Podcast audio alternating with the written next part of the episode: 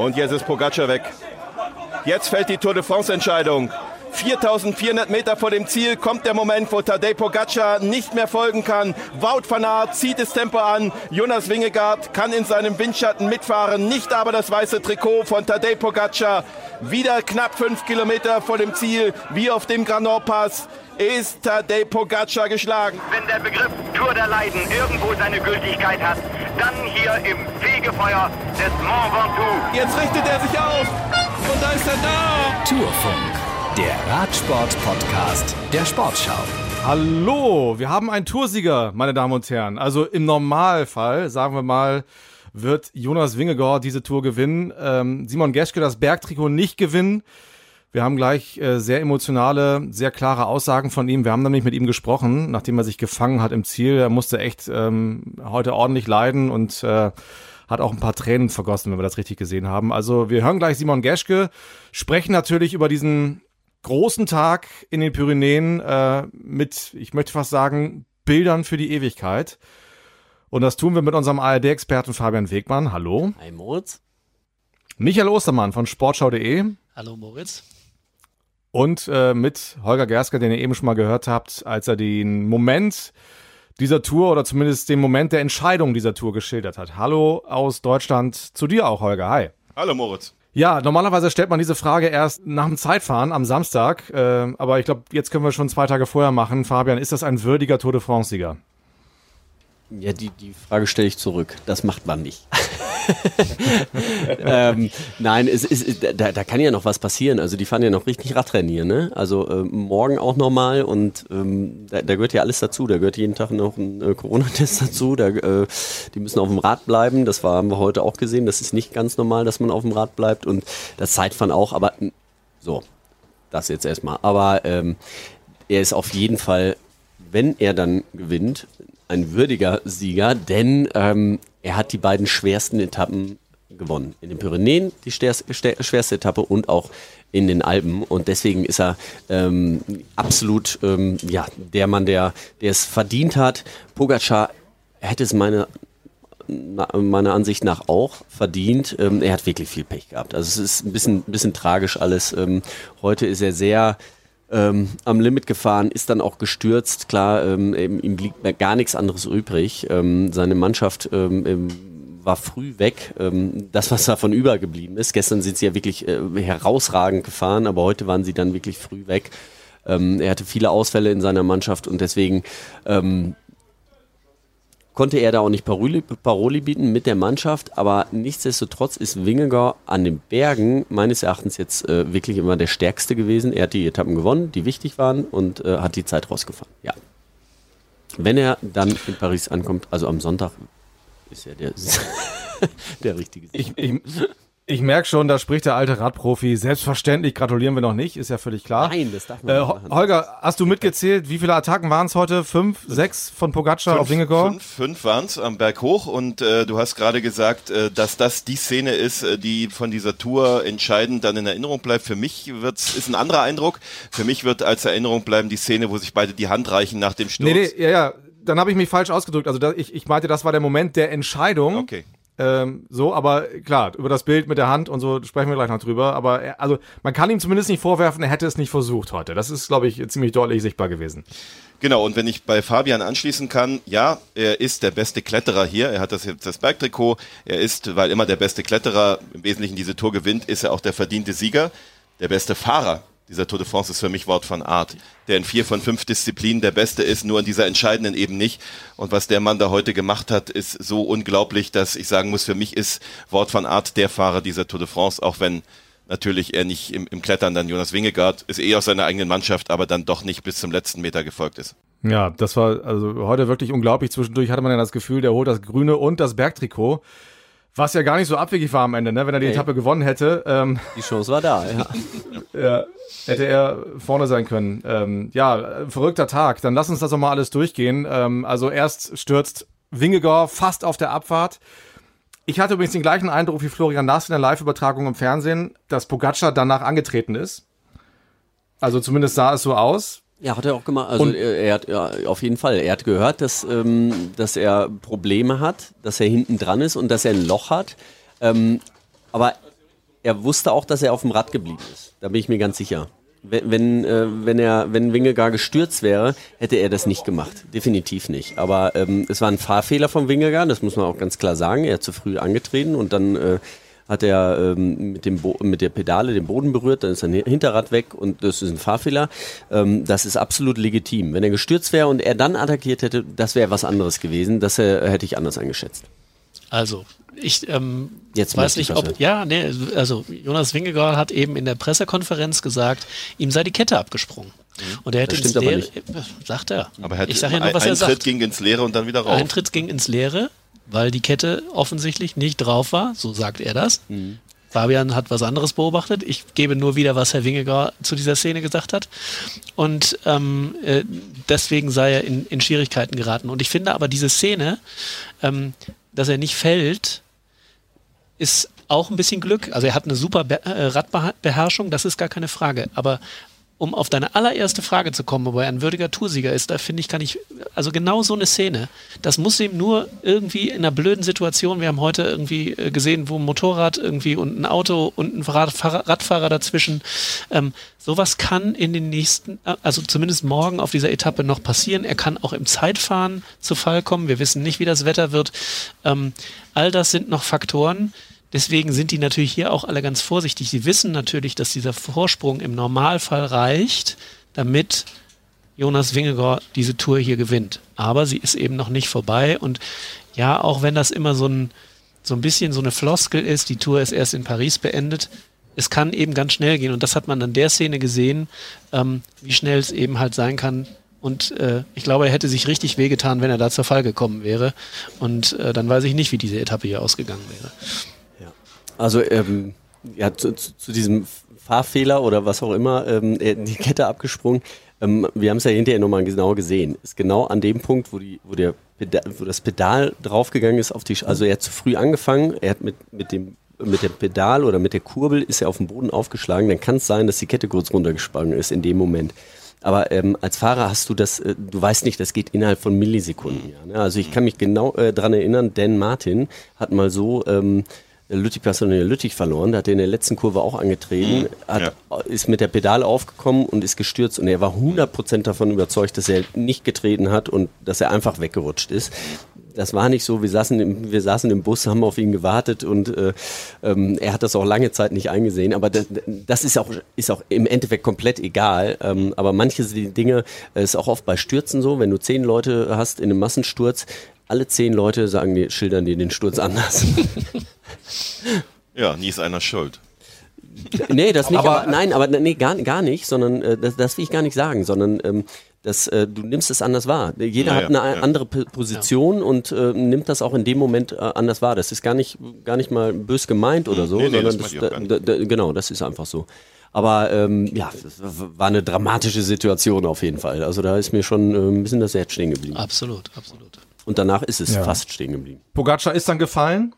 Glücklicherweise Da auch nicht so, nicht so schlimm. Und äh, Wingegaard hat gewartet und dann kam dieses Bild, das meinte ich vorhin, möglicherweise Bilder für die Ewigkeit. Das haben wir zwischen Armstrong und Jan Ulrich gesehen, ähm, auch in die Geschichte eingegangen. Ich wünsche beiden Fahrern von heute wirklich, dass sie einen anderen Weg einschlagen oder einen anderen Weg eingeschlagen sind als die beiden. Aber ähm, Wingegaard hat natürlich einfach heute so viel gewonnen. Ne? Also er hat nicht nur die Tour fast gewonnen, sondern er hat einfach ganz viele Sympathien auch noch gewonnen und eigentlich keinen großen Preis dafür gezahlt, weil was hätte er machen sollen? Ne? Er hätte ja auch jetzt nicht wegfahren können. Das war eigentlich, eigentlich konnte er das nur machen und damit so viel gewinnen, oder? Ja, für beide fand ich irgendwie. Es war, war für beide, ähm, man hat gemerkt, die respektieren sich äh, unendlich. Also das ist wirklich, ähm, wenn sie gewinnen, dann wollen sie sich wirklich auf dem Rad schlagen, dann wollen sie sich, Schlag, dann wollen sie sich, ähm, äh, wollen sie wirklich das auf der Straße austragen und nicht irgendwie durch ein, äh, dass einer einen Nachteil hat, weil er gestürzt ist oder was auch immer. Also die respektieren sich und äh, eine ganz große Geste, fand ich sehr schön heute. Ja, und Pogacar ist, äh, ist ja nach dem, nachdem er im Ziel war und hinterm Podium dann auch nochmal auf äh, Wingegaard zugegangen und äh, wurde dann gefragt, was er ihm denn gesagt hätte. Und da sagte er, er hätte ihm zum Etappensieg gratuliert, aber auch zum Gewinn der Tour de France. Also Auch Der hat ihm da schon mal. Das Problem ist, ich weiß gar nicht, ob Wingegaard Obwohl man das nicht machen darf, habe ich gelernt. Nee, das Hat darf man nicht machen, gemacht. aber ich weiß gar nicht, ob Wingegaard das mitgekriegt hat, weil jedes Mal, wenn äh, sowas ist, Wingegaard, der setzt sich auf die Rolle und telefoniert erstmal. Und äh, dann kommen die Leute und klatschen, klatschen ihm auf die Schulter und erzählen irgendwas. Der hörte, glaube ich, gar nicht zu. Also der telefoniert Der immer- grundsätzlich immer mit seiner Frau nach dem Ziel. Ja, mit Trine, seine Freundin Trine und die kleine Frieda, die zu Hause die Daumen drücken. Welchen Einfluss glaubt ihr, hatte der Sturz von Pogacar dann auf das, auf das Etappenfinale? Hat das äh, die entscheidenden Prozente vielleicht ausgemacht? Ja, ich kann ganz, ganz kurz sagen, also wir hatten ja gestern hier schon den Eindruck, dass, dass Pogacar am Limit war, äh, dass er nicht besser war als Wingegaard. Wer gestern hat es der Däne nicht probiert und das hat sicherlich seine Form nicht verbessert, ähm, dass, dass er da so beeinträchtigt war. Wie sehr, weiß nicht, Fabian kann es wahrscheinlich am besten einschätzen, aber Ja, also ich, ich glaube, äh, er hat ja fünfmal attackiert. Ja. Also jedes Mal war Wingegaard hinten dran. Und äh, dann kommt so ein Sturz, ähm, da geht das Adrenalin hoch und danach fällst du, fällst du eigentlich in ein Loch. Also auch wenn er dem, ich glaube nicht, dass der Sturz ihn so beeinträchtigt hat durch die Verletzung, das, das war nicht schlimm, das, das glaube ich nicht, aber ähm, ähm, dadurch, dass das Adrenalin dann wieder abfällt, bist du schon geschwächt. Also das, das, das ist einfach so. Ähm, wenn das kurz danach gewesen wäre, dann wäre es vielleicht noch gegangen, dann bist, bist du unter Adrenalin, dann kannst du weitermachen, aber dann war ja diese lange Abfahrt. So, und dann fällst du erstmal in so ein kleines Loch. Und ähm, das war, glaube ich, dann schon ausschlaggebend, dass er nicht mehr mitfahren konnte. Ich glaube, ohne den Sturz hätte er auf jeden Fall mitfahren können, hätte er vielleicht noch zwei, dreimal attackiert, aber nicht so, dass er Wingegaard in Bedrängnis gebracht hätte. Also Ja. ich glaube, er hätte mitfahren können, aber ähm, er hätte ihn nicht abgehängt. denn der Antritt kam nicht von Wingegaard, der kam noch von Wort von Art. Ja. Ja, Ganz genau. genau so war es, ja. Ja. Aber in jedem Fall können wir uns irgendwie freuen, ähm, weil was haben wir so befürchtet, die letzten ein, zwei Jahre, wer soll diesen Pogacar schlagen und das könnte langweilig werden die nächsten Jahre. Jetzt haben wir wahrscheinlich einen anderen Toursieger. Ich äh, mir immer noch dran erinnern, dass auch Igan Bernal noch irgendwie da ist, äh, in der Hoffnung, dass der zurückkommt, natürlich in alter Stärke irgendwie, dass er seinen schweren Sturz so übersteht, dass er wirklich nochmal angreifen kann. Und äh, also da ist schon gerade eine Fahrergeneration unterwegs, die echt, echt Spaß macht, so, ne? Also schon auch gewaltige Leistung bringt. Ja, schön wäre es mal, wenn die alle drei äh, wirklich mal in Topform an den Start gehen, ne? dann würde ich das auch gerne nochmal sehen. Ja, das wäre wirklich, wirklich interessant zu sehen. Ähm, ich glaube auch, dass da, äh, äh, wie gesagt, Bernal ist so ein bisschen halt unklar, wie kommt er zurück, wann kommt er zurück und kann er diese, diese Topform noch mehr erreichen. Wir haben bei Christopher Froome gesehen, wie, äh, was so ein Unfall, und es war ja bei äh, Bernal auch wirklich ein, ein schwerer Unfall, ähm, äh, anrichten kann. Äh, ähm, also das muss man abwarten, aber ein Duell, glaube ich, haben wir in den kommenden Jahren auf jeden Fall, wenn die beiden gesund bleiben. Äh, Pogacar gegen Winnegar, das wird hier, glaube ich, äh, das Duell, ja, vielleicht der kommenden Jahre sogar. Und die Tour de France hat ja in ihrer Geschichte viele Duelle äh, gehabt. Ähm, und ähm, Ich bin da irgendwie vorsichtig, weil ich Wer hat denn schon vor zwei Jahren an Wingegaard gedacht? Da gesagt, ja, Bernal gegen, jetzt gibt es diesen Juan Ayuso zum Beispiel, der erst 19 ist, wenn der sich so weiterentwickelt, der fährt ja auch für die Mannschaft von Pogacar.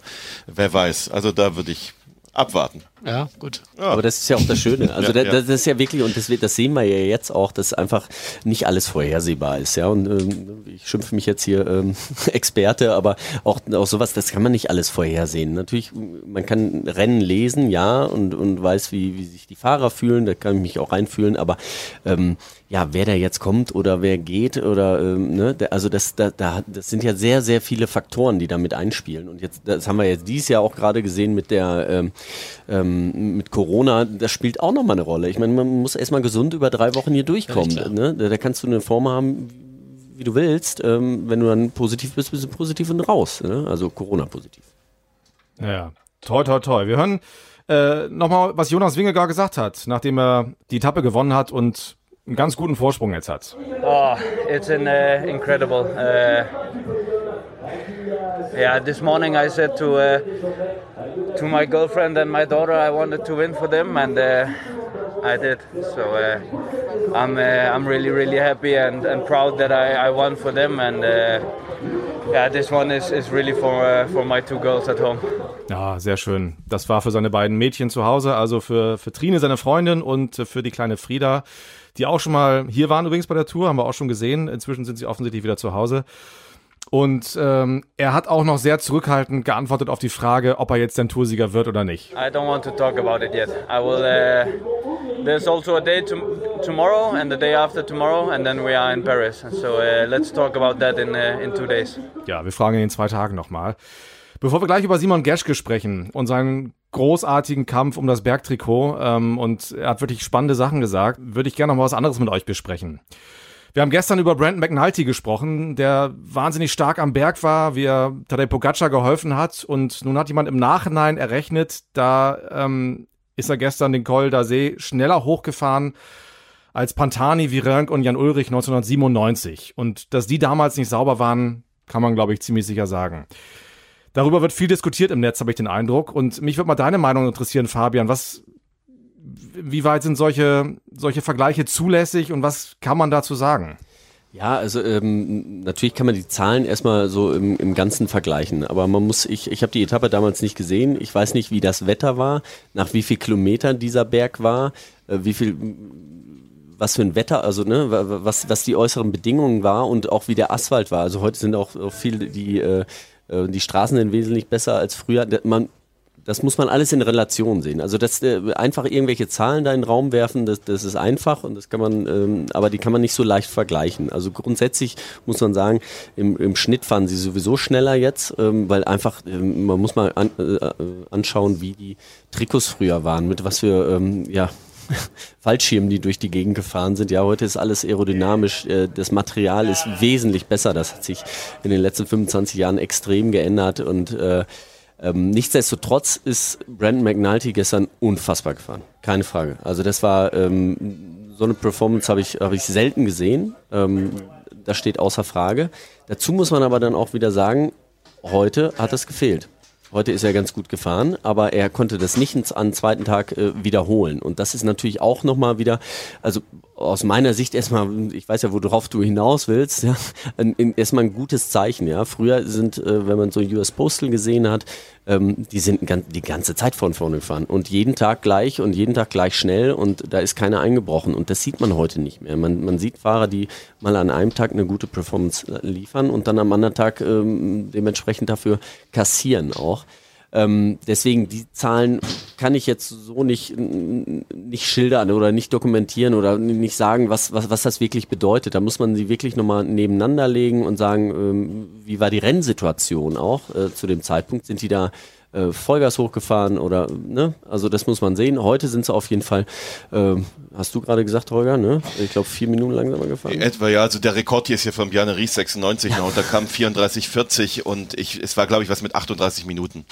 Ähm, wenn ja. ich den, den Einstieg richtig in den Berg, ich hab, muss mal aufpassen, wann ich mit, dem, mit der Zielankunft anfange und habe eher 36 Minuten erwartet. Das war am Ende dann doch ein bisschen langsamer.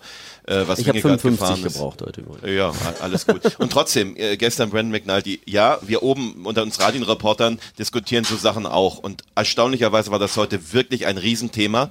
Ähm, aber nicht wegen, wegen irgendwelcher Rekorde, sondern weil eben Brandon McNulty gestern zwei Minuten über die letzten beiden Berge schneller gefahren ist als alle bei dieser Tour de France von Platz drei an. Ähm, also mindestens zwei Minuten schneller. Und das, das hat schon für Diskussionen gesorgt. Und wenn erstmal so eine Grundlage gelegt ist, dann haben wir natürlich heute auch verfolgt, was da äh, Pogacar und ähm, Wingegaard gemacht haben gegeneinander am, am Spondell-Pass. Und ich habe auch bei den Belgiern deutlich die Worte Contador und Rasmussen gehört als Vergleich, mhm. dass es solche Szenen seit 15 Jahren bei der Tour eben nicht mehr gegeben hat, dass so oft der Rhythmus gewechselt wurde. Ich meine gar nicht die, die Geschwindigkeit in sich, sondern dass, dass man so, so oft und die, die, die Geschwindigkeiten und den Rhythmus ändern kann. Das hat Sky nie gemacht, das war überhaupt nicht ihr Stil. Also sind die nicht gefahren in der Zeit, wo sie es dominiert haben. Das konnte auch Andy Schleck beispielsweise nicht, Kettle Evans schon mal gleich gar nicht.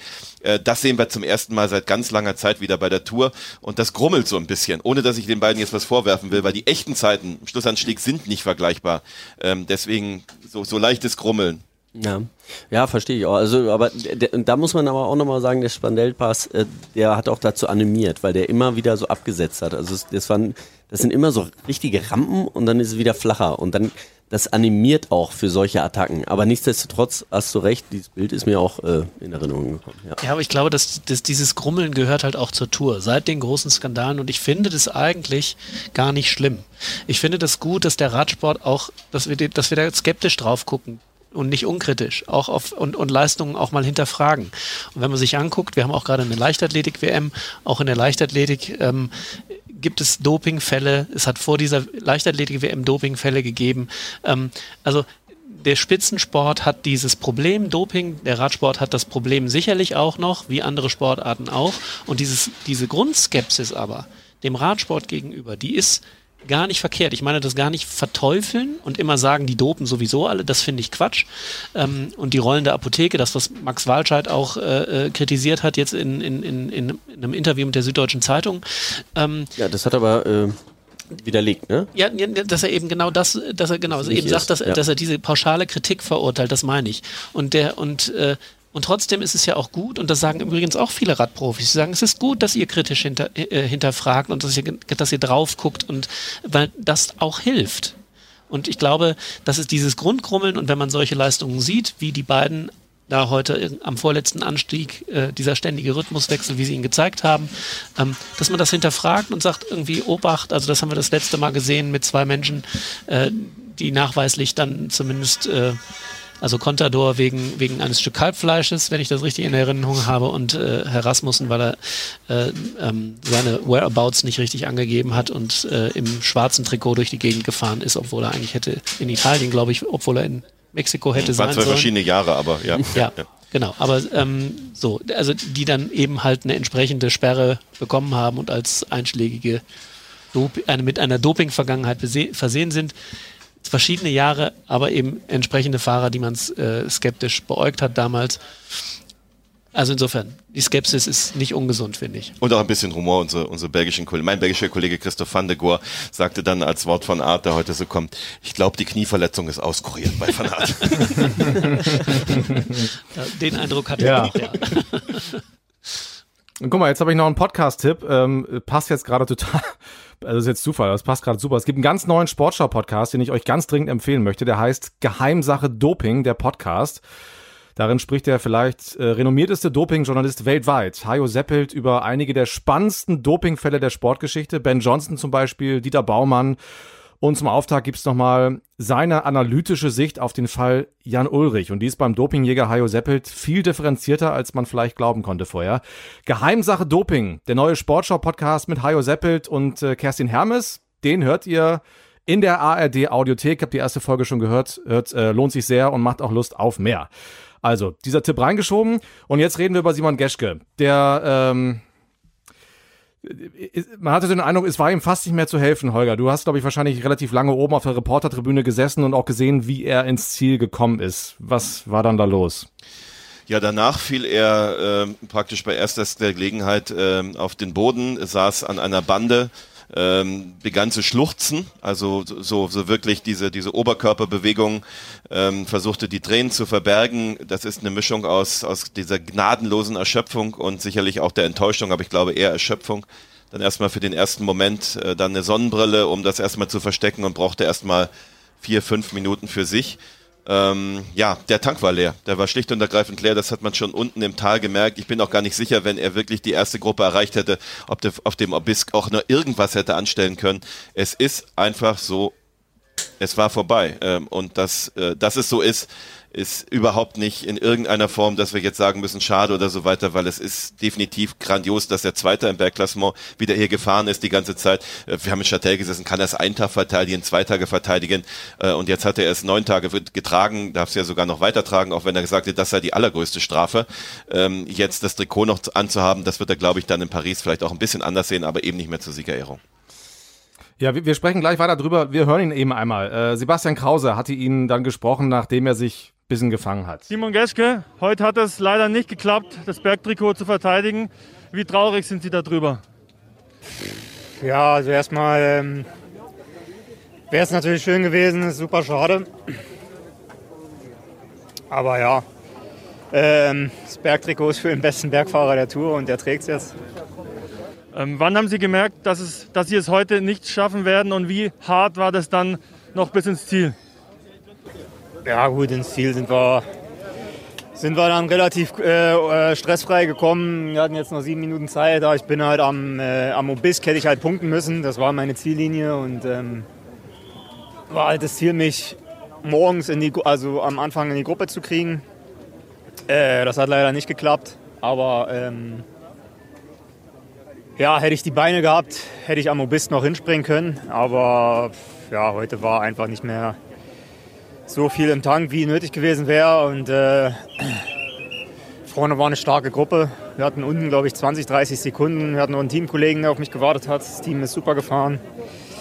Und äh, ja, von daher wäre es auch so, denke ich, sehr eng geworden. Ähm, und ja, am Obisk war das, war es dann eigentlich Game Over. Also da bin ich komplett explodiert. Dann äh, mit der Brechstange probiert. Ich habe wahrscheinlich auch dann die ersten 60 Kilometer im Flachen äh, einfach ein bisschen zu viel gemacht, äh, weil ich unbedingt in die Gruppe gehen wollte. Das kostet für so einen äh, leichten Fahrer, wie ich es halt bin, äh, dann auch immer ziemlich viel Kraft. So auf der Flachen. Äh. und ja, es ist halt 18. Etappe. Trotzdem, Sie haben den deutschen Rekord. Noch nie hat ein deutscher Fahrer das Bergtrikot so lange getragen, mit heute neun Tage. Was bedeutet Ihnen das? Ja, ist auch schön. aber dafür gibt es halt leider kein Preisgeld für einen deutschen Rekord. Ähm, aber ja, zweiter Platz in der Bergwertung. Probieren wir bis Paris zu verteidigen. Deutscher Rekord ist natürlich auch schön. Äh, wird hoffentlich noch äh, lange drüber geredet, vielleicht die nächsten Jahre, aber wäre natürlich schön, wenn Deutschland dann äh, vielleicht in den nächsten Jahren die Bergwertung auch mal gewinnen kann. Ja, genau. Sie, Sie dürfen äh, das, äh, das Trikot ja weiter tragen bis Paris, weil Wingegaard, der an Ihnen vorbeigezogen ist, ja das Gelbe hat. Ähm, wie sehr freuen Sie sich dann in Paris über die Chance, die Sie sehen, mit dem gepunkteten Trikot zu fahren? Äh, ist eigentlich das Schlimmste, das Trikot jetzt zu tragen als Zweiter. Also habe ich jetzt gar keinen Bock drauf eigentlich. Ähm, aber gut, ist halt so die Regel. Ähm, und äh, ja, muss ich halt jetzt mitleben dass ich es dann stellvertretend nur trage. Ja, das war sehr ehrlich. Also zum einen sagt er, der beste Bergfahrer trägt das Trikot jetzt. Ähm, und gleichzeitig hatte ich den Eindruck heute, äh, wie bitter auch, also er hätte es so, so, so gerne gewonnen und Jonas Wingegaard interessiert es fast gar nicht, dass er jetzt das Bergtrikot trägt. War so mein Eindruck. Und ja, dass er jetzt auch keinen Bock hat, das in Paris zu, zu tragen, irgendwie kann man ja sogar auch ein bisschen nachvollziehen, wobei Holger ja eben schon sagte, zu Recht sieht er dann vielleicht an dem Tag auch ein bisschen anders, aber kriegt er wenigstens seine Tasse, Fabian? Trotzdem. Nee. das ist ja knallhart hier, das ist ja knallhart. Dann hätte Fabian nicht mehr alle Tassen im Schrank. Nein, ja. Nein, also Nein, mal gucken. Also, also es, es, ist so, der hat, ähm, ich, ich kann das voll nachvollziehen. Also der, die Enttäuschung, die ist, die ist unfassbar groß bei ihm, gar, keine Frage. Und äh, er wird das in Paris anders sehen, äh, dass er das Trikot da trägt. Da sind, äh, wird seine Frau mit Sicherheit auch da sein und da wird, äh, wenn ihn viele begrüßen, dann ist nicht so schlimm. Aber jetzt im Moment, äh, da versteht er, er ist in ein absolutes Loch gefallen. Er ist den ganzen Tag halt hinterhergefahren danach ähm, ist fix und fertig, ähm, denn man fährt ja oft auf so einer Welle, ja, wenn, wenn, du das Trikot hast und du hast die Punkte, dann fährst du einfach über deinem Limit, dann fährst du lange über deinem Limit und ähm, wenn du merkst, das sehen wir auch immer wieder an Fahrern, die eingeholt werden. Die, die, die, die verlieren nur Sekunde um Sekunde um Sekunde, dann werden, werden die eingeholt und dann platzen die. So sagen wir das. Und äh, das ist heute bei ihm auch passiert. Und klar, und dann muss er nochmal diese ewig langen, was waren es dann, äh, fast 100 Kilometer da ins Ziel fahren und weiß es eigentlich, dass er es äh, wahrscheinlich nicht mehr tragen wird. Und dann fährt er hier unten Nein. rein und dann äh, unten wusste er es wahrscheinlich. Kilometer vor dem Ziel eine Konstellation, wo es sogar Martinez hätte gewonnen vor von Art und dann erst, äh, oder vielleicht sogar vor Pogacar. Ja, aber das weiß er ja nicht, ne? Nee, also das, das weiß er nicht. Noch nicht ja. aber ja, und, also, und, ja. wir, haben, wir haben natürlich alle lange gerechnet, wie wäre es vielleicht noch möglich und eine ja, Konstellation gesucht, aber es war schon sehr, sehr unwahrscheinlich in dem Moment, als er am Obis nicht gepunktet hat, mhm. war eigentlich klar, er wird es verlieren. Ähm, ich habe das ja gestern schon ausgerechnet gehabt, dass er da eigentlich hätte gewinnen müssen, dann wäre es irgendwie auf jeden Fall. Ja, Chikona hat es ja geschafft. Ne? Ja, genau. Also und, und das ist seine Liga. Also normal, wenn er super drauf gewesen wäre, wenn er nicht am Vortag so viel Körner gelassen hätte, dann genau. wäre er da das, gewesen. Das wollte ich gerade sagen. Die haben halt, also er hat ja gestern unheimlich viel investiert. Er hat nicht die Punktzahl rausgeholt, die er gerne rausgeholt hätte. Da hat er sich, äh, also die zwei Punkte, die er da Zum hat Glück liegen machen lassen. die nicht den Unterschied. Genau, ja. die machen Gott sei Dank nicht den Unterschied, als ihm, äh, äh, als ihm da die Kette wegspringt. Ähm, aber das, äh, so, er hat halt gestern, er hat auf den Tag gesetzt. Da hat er nicht genug Punkte geholt, um es eben halt bis Paris zu bringen. Und darum war das heute auch eigentlich er hat so viel Kraft gelassen in den letzten Tagen und gestern nochmal alles rausgehauen. Und da hat es halt nicht geklappt. Und dass es dann irgendwann an einem Tag eben, an diesem Tag, wo auch klar ist, geht auch nochmal ums gelbe Trikot, eben nicht reicht. Ähm, das war, glaube ich, abzusehen und ähm, trotzdem bravouröse, bravouröse Tour, Tour, muss man einfach mal sagen. Also äh, sehr viel Spaß gemacht, ihn da zu sehen und ähm, Ja, ich glaube, er hat sich sogar, er hat ja irgendwie am ersten Tag gesagt, nee, eigentlich findet er das gar nicht so schick mit den roten Punkten, aber er hat sich Mhm. dran, gewöhnt, dran gewöhnt in den, in den Ja. neun Tagen und jetzt hätte das natürlich gerne Also ich, ich habe da ja ziemliche Parallelen gesehen die ganze Zeit äh, zu dem, als ich den beim Giro das Bergtrikot gewonnen habe. Ähm, das war ja auch ähnlich. Da war, war Damiano Cunego, der den Giro dann gewonnen hat, mein größter Konkurrent. Und äh, da war es dann so, dass am, am letzten Tag ähm, war da nochmal eine Bergetappe und da habe ich es in die Gruppe geschafft und habe am Motorolo nochmal die Punkte geholt, die wichtig waren. Und, Das ist äh, dieser kleine Hügel. das ne? ist so ein kleiner, Ja, ja, ganz flacher Hügel. Ich habe die nicht gewonnen, ich war Zweiter damals dann und ähm, dann ist die Gruppe, aber ich, ich war komplett fertig, weil ich habe es auch so ähnlich wie er das heute auch. Das war ja der Obiska, das war sein Ziel. Wenn er die 20 Punkte geholt hätte, hätte er sich ins Gruppetto setzen können. Und so habe ich es damals gemacht. Ich habe dann, ich habe nicht gewonnen, aber ich hatte die Punkte geholt, äh, war dann im Gruppetto und die Gruppe ist aber noch mit ins Ziel gekommen. Also ich hatte damals das Glück, dass die Gruppe vor Cuneo ins Ziel gekommen ist und keine und dann konnte Cuneo keine Punkte mehr holen. Und das war heute halt anders. Und mm, ja, das manchmal, manchmal muss er einfach auch das Glück haben. Ich meine, anders hatte er hatte schon viel Glück auch. Das weiß er auch. Ne? Der, also der hatte ähm, bei ein paar Etappen Glück, dass er das einfach noch behalten konnte, das Trikot, und äh, ist dann da reingewachsen. Aber wenn du so nah dran bist, ja, und äh, du weißt, okay, ich muss nur in diese Gruppe rein und Chicone, das sind alles Fahrer, die ich eigentlich schon längst immer mal geschlagen habe. Ähm, das ist das Bittere, Ja, glaube ich. Und äh, deswegen, weil er es so nah gesehen hat und ähm, ja, ich konnte ihn, ich habe ihn kurz gesprochen, ich habe ihn gestern kurz gesprochen, da habe ich schon gemerkt, Ja. der hat es schon fast abgeschrieben, weil er natürlich merkst du selber, wie du dich fühlst und wie ähm, wa- was du noch im Petto hast, vielleicht auch für den nächsten Tag. Und vorhin, ähm, ich meine, ich bin wirklich gut mit ihm befreundet, aber ich habe ihm nur in die Augen geguckt und ähm, er braucht dann nicht mehr viel sagen. Ich habe gesagt, äh, verkrafte das. Und, Ja, und dann sind wir wieder bei Wout van Aert, ne, wo wir am Anfang schon mal waren, der natürlich ab Kilometer 1 attackiert und äh, da, da vorne rausfährt ähm, und äh, es auch nochmal schwer macht, irgendwie so eine Gruppe dann zu erreichen. Also äh, insofern, nein, er hat sich nichts vorzuwerfen. Im Grunde genommen hätte Simoni sich heute wirklich nur an Wout van Aerts äh, Rad hängen müssen. Also äh, die ganze Zeit, ja, ja, aber nein, die ganze Zeit ans Hinterrad. Also Ich meine, die sind ja immer in der Fläche weggefahren. Ja, nicht, einmal angekommen hier oben. Nicht, nö, gar, nee, gar nicht. Aber er, einmal an, gar nicht an seine Teammitglieder, sondern einfach nur an sein Hinterrad. Da hätte er immer Windschatten gehabt, hätte es vielleicht funktioniert. Ich meine, das ist jetzt ganz toll für mich zu reden und das so zu sagen, aber ähm, ich meine, der war ja ein Garant heute, ne? Dass der in der Gruppe ist, äh, egal wie, ähm, wenn du an dem Hinterrad bist, bist du in der Spitzengruppe.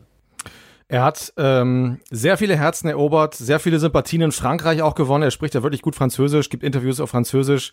Ich glaube, dieses, dieses Bild, ähm, wie er da auf dem Boden saß und wirklich ja fast getrauert hat um dieses Bergtrikot. Ähm, es ist ja auch eine, eine große Wertschätzung für dieses Trikot. Ich glaube, das kommt in Frankreich sehr, sehr gut an. Und es gibt ja auch noch den Preis des kämpferischen Fahrer bei Natur. Also vielleicht ähm, hat er da auch sogar noch Möglichkeiten, doch was äh, zu holen, auf dem, äh, in Paris auf dem Podium zu stehen. Ich würde gerne mit euch über das. Von Art der Gegner. Ja, Wie bitte? Das ist wieder Wort von Art der ja Gegner. genau.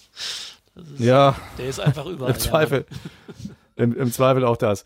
Ich würde gerne mit euch über das grüne Trikot sprechen, das machen wir aber nicht mehr heute, aber wir sollten, glaube ich, mal darüber reden, über Sinn und Unsinn der Punktevergabe, ähm, wenn du im Prinzip vor Start der ersten Etappe schon weißt, wer das am Ende gewinnen wird. Ähm, ich glaube, da müssen sie mal ran. Aber das machen wir nicht heute, sondern beim nächsten Mal. Ich äh, danke euch für diese gibst du Runde. aber auch richtig Kontra mit Ja. dieser Prognose. Also, Nein, aber super. Ich, Ja. ich, liebe ja so Themen, aber es wird Morgen. schwierig, aber genau. Ma machen wir morgen. Machen wir morgen. super. Bietet sich auch an. Morgen gibt's vielleicht sogar auch wieder einen Sprint und sind wir irgendwie doch im weitesten Sinne im Thema. Kommt gut runter vom Berg. Äh, hat Spaß gemacht mit euch und äh, morgen sprechen wir über die nächste Etappe. So eine gute Idee. So machen wir das. Super Idee. Also, Macht's gut. tschüss. Moritz, vielen Dank. Tschüss. Bis dann. Bis Ciao, morgen. ciao. Ach, und ganz wichtig noch, lieber Uwe Seeler, Ruhe in Frieden. Wenn der Begriff Tour der Leiden irgendwo seine Gültigkeit hat, dann hier im Fegefeuer des Mont Ventoux. Jetzt richtet er sich auf. Und da ist er da. Tourfunk, der Radsport-Podcast der Sportschau.